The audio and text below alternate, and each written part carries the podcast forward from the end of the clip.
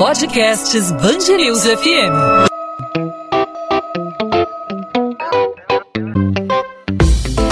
Dois às 20, com Maurício Bastos e Luana Bernardes. O coronavírus está cada dia mais perto de nós. Quase todo mundo já teve um conhecido que testou positivo, um parente de um amigo que está internado em estado grave, uma pessoa ligada a alguém com quem a gente trabalha que já se curou, é, um familiar distante que não resistiu, alguém do nosso convívio e essa ameaça é cada vez mais presente nos grupos que não se enquadram como os mais vulneráveis ao contágio. Aqui no Brasil, um quarto dos mortos pela Covid-19 não faz parte dos grupos de risco. São pessoas com menos de 60 anos e sem doenças pré-existentes que abrem caminho para o quadro de agravamento da doença, como diabetes, problemas respiratórios, renais, cardíacos. Esse número disparou nas duas últimas semanas e reacende o debate sobre a eficácia do chamado isolamento vertical vertical para impedir o avanço do coronavírus no país. Será que isolar só os mais vulneráveis, como defendem alguns empresários, alguns políticos, como o presidente da República Jair Bolsonaro, será que isso pode resultar num efeito significativo no combate à Covid-19? Para analisar esses dados, vamos conversar com o médico Guilherme Werneck, professor do Instituto de Estudos em Saúde Coletiva da UFRJ, do Instituto de Medicina Social da UERJ e vice-presidente da Associação Brasileira de Saúde Coletiva. Dr. Guilherme Werneck, seja bem-vindo aqui à Band News FM, ao podcast 2 às 20. Obrigado por aceitar nosso convite. Obrigado a vocês aí. Doutor Guilherme, nós observamos aí nos últimos dias algumas pessoas que foram vítimas fatais da Covid-19 que não tinham nenhuma comorbidade aí comprovada, não tinham é, diabetes, hipertensão, que são os casos que formam o grupo de risco, né?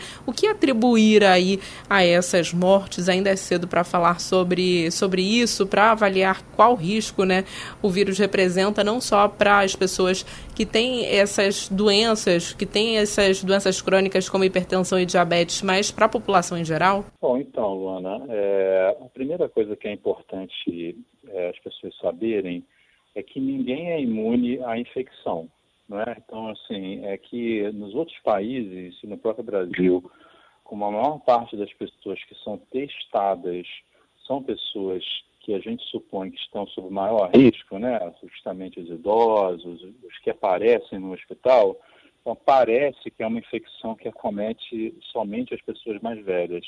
Mas estudos, por exemplo, na Coreia do Sul, onde eles testavam muitas pessoas, mostram que mais da metade da, dos casos de doença eram em menores de 50 anos de idade. Agora, de fato, a doença é mais grave nas pessoas mais velhas e nas pessoas que apresentam comorbidades. Mas isso não quer dizer que, eventualmente, né, pessoas que não tenham comorbidades e mais novas venham a morrer. Isso aconteceu né, em todos os países, né? só que realmente a, o risco da pessoa desenvolver uma forma grave e morrer sendo mais jovem, sem comorbidade, é muito menor.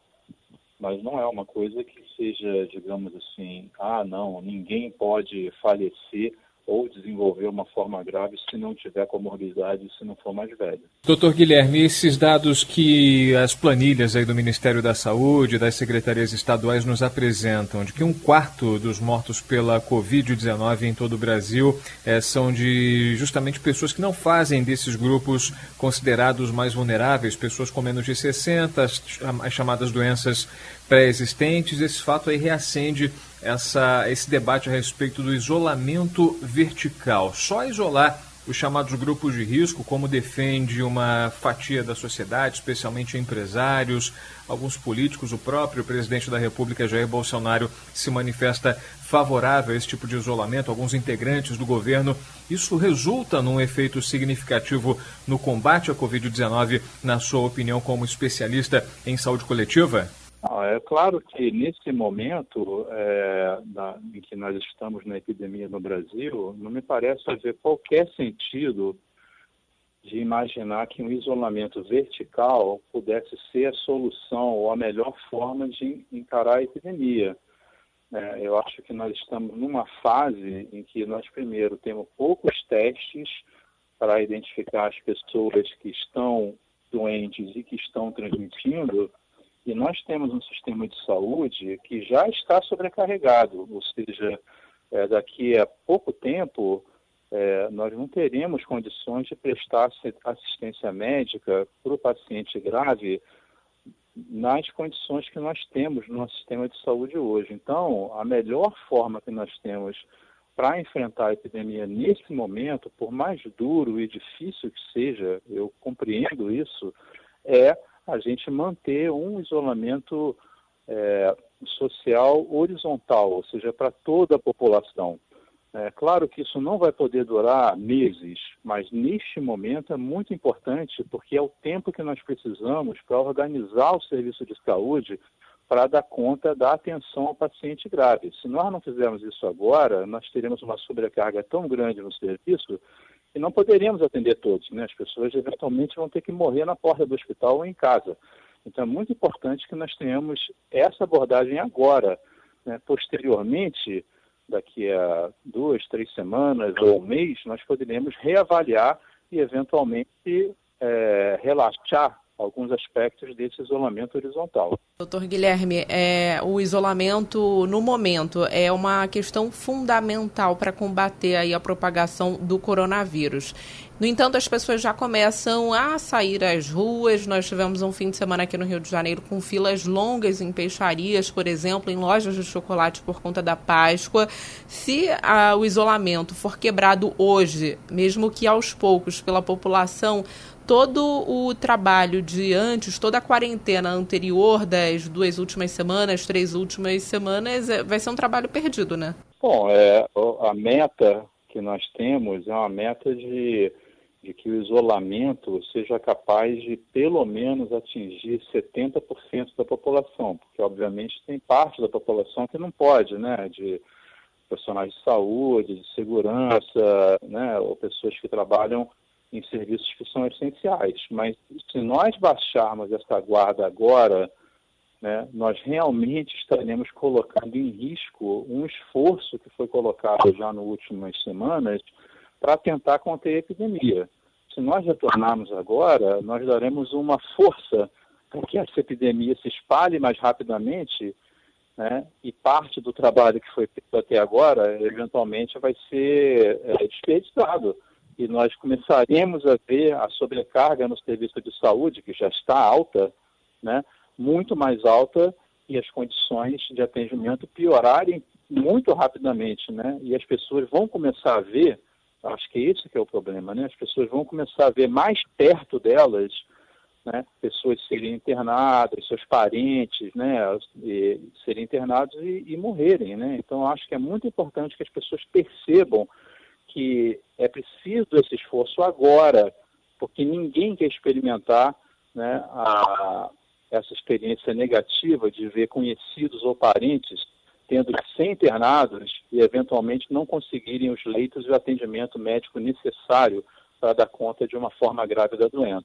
Doutor Guilherme, nesse fim de semana, além de a gente perceber um aumento no movimento nas ruas, né, as pessoas indo às compras para fazer o seu almoço da Semana Santa, da sexta-feira, do domingo de Páscoa, com a compra dos chocolates formando imensas filas em lojas de departamentos. Nesse mesmo fim de semana, a gente teve uma entrevista do ministro da Saúde, Luiz Henrique Mandetta, afirmando que o pico é, do contágio da, da, do coronavírus da Covid-19 vai se dar nos meses de maio e junho, ou seja, serão momentos duros, segundo as próprias palavras do ministro. A gente está chegando à metade do mês de abril. É essa hora de endurecer é, com as medidas de isolamento social, na sua opinião? É, eu acho que nesse ponto o ministro tem razão.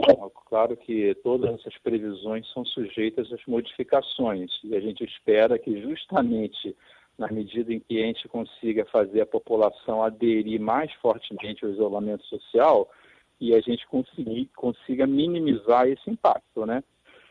É importante salientar que os efeitos do isolamento social, eles não são sentidos imediatamente, não é? Então, é, nós vemos fazendo isolamento social já há alguns dias, algumas semanas. Né? Se nós não tivéssemos feito isso, possivelmente nós estaríamos vivendo uma situação pior. Se nós acharmos que o que já foi feito é suficiente e interrompemos agora, nós pagaremos um preço mais adiante. Então é muito importante que as pessoas percebam que o que é feito só tem resultado se for mantido e um pouco a mais tempo depois. Então, se nós achamos que o pico será em maio, é preciso que nós comecemos a atuar agora e já atuando, né, e manter e fortalecer essas medidas agora, que é para evitar que mais adiante, justamente quando a época de aumento de transmissão de doença respiratória começa a aumentar no Brasil, que nós tenhamos um colapso do sistema de saúde. Então, eu acho que o ministro está muito certo de chamar atenção para o fato de que não é a hora de relaxar essas medidas de isolamento social horizontal. Chegará essa hora mas é importante que no momento nós fortalecemos essa, fortaleçamos essa ideia para evitar que ah, uma situação pior aconteça logo agora, no início de maio ou ao longo do mês de maio. Tá certo, doutor Guilherme Werneck, professor do Instituto de Estudos em Saúde Coletiva da UFRJ, do Instituto de Medicina Social da UERJ, vice-presidente da Associação Brasileira de Saúde Coletiva. Doutor Guilherme, obrigada pela entrevista aqui no podcast 2 às 20. Alô, Ana, obrigado. Obrigado a vocês aí. 2 às 20, com Maurício Bastos e Luana Bernardes.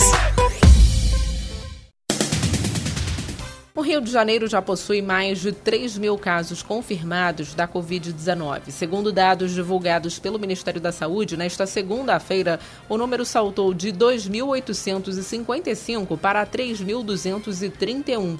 O último boletim também registra mais 12 mortes, chegando a 188 no total. No domingo eram 170. A pasta investiga ainda outras 88 mortes. A Defensoria Pública da União e o Ministério Público Federal pediram à Justiça que a União contrate pelo menos novos 750 funcionários para o Hospital Federal de Bom Sucesso, na Zona Norte do Rio, equipamentos de proteção individual e insumos para os leitos que vão atender pacientes contaminados pelo coronavírus também foram solicitados.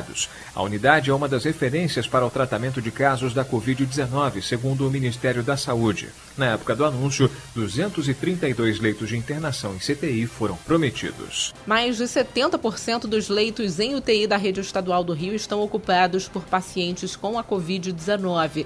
Quase metade das vagas em enfermaria também é utilizada pelos infectados pelo coronavírus. Ao todo, há cerca de 2.500 leitos de enfermaria disponíveis atualmente e outros 271 de UTI. A previsão da Secretaria Estadual de Saúde é que oito hospitais de campanha sejam entregues até o fim de abril, abrindo 2 mil novos leitos. O teste rápido para a Covid-19 importado da China só identifica 12% dos casos entre o primeiro e o quinto dia de sintoma. A conclusão é de pesquisadores do Laboratório de Virologia Molecular da UFRJ. Já no grupo com 6 a 10 dias, o resultado foi de 29%. Entre 11 e 15 dias de sintomas, 75% dos pacientes foram diagnosticados com a doença causada pelo coronavírus. O manual do kit aponta para eficácia de mais de 97%, mas, segundo a análise da UFRJ, o exame deve ser feito a partir do 16º dia para ter um resultado sem chances de erro. Por outro lado, de acordo com o professor e chefe do laboratório, Amilcar Tanuri, o teste é eficiente para hospitais quando o paciente está em estado grave ou em pessoas curadas. Tem que usar o teste rápido na hora certa. Não adianta usar o teste rápido quem, quem tem febre, mas ele é um ótimo teste para quem está saindo da quarentena, para saber se está imune, entre aspas, contra o vírus graves que estão chegando nos hospitais, porque quando elas ficam graves, já passou muito tempo da infecção 10, 12 dias. Então ele pode auxiliar sim os testes lá no hospital. 2 às 20. O podcast 2 às 20 vai ficando por aqui nesta segunda-feira. A gente volta na terça-feira. Essa semana eu aqui nos estúdios da Band News FM e o Maurício Bastos em home office. A gente está fazendo esse esquema aqui desde o início da quarentena, né? Para evitar aí o contato com outras pessoas, aglomeração também na redação da Band News FM para evitar esse tipo de aglomeração, né, Maurício? É isso, respeitando a quarentena e a gente lembra, né, Luana? Se puder, fique em casa. Você que não faz parte é, dos chamados serviços essenciais, você que tem condição de ficar em casa, o seu trabalho permite fique em casa, faça o seu home office, fique isolado, preserve seus parentes, preserve seus amigos, preserve a sua própria vida. É para o nosso próprio bem, é para o bem comum, para o bem de toda a população. E acompanhe aqui o nosso podcast 2 às 20, sempre de segunda a sexta, a partir das 8 da noite, sempre também com que é destaque na nossa programação em 90.3 em bandnewsfmrio.com.br. Luana. Isso aí, Maurício. Podcast 2 às 20 fica disponível sempre de segunda a sexta-feira nas principais plataformas de streaming e também no nosso site bandnewsfmrio.com.br. A gente volta na terça-feira com mais informações sobre o coronavírus. Terça-feira tem mais encontro marcado. Tchau, tchau.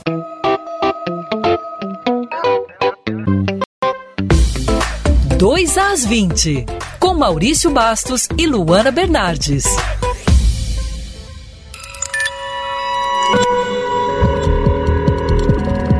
Podcasts Band News FM.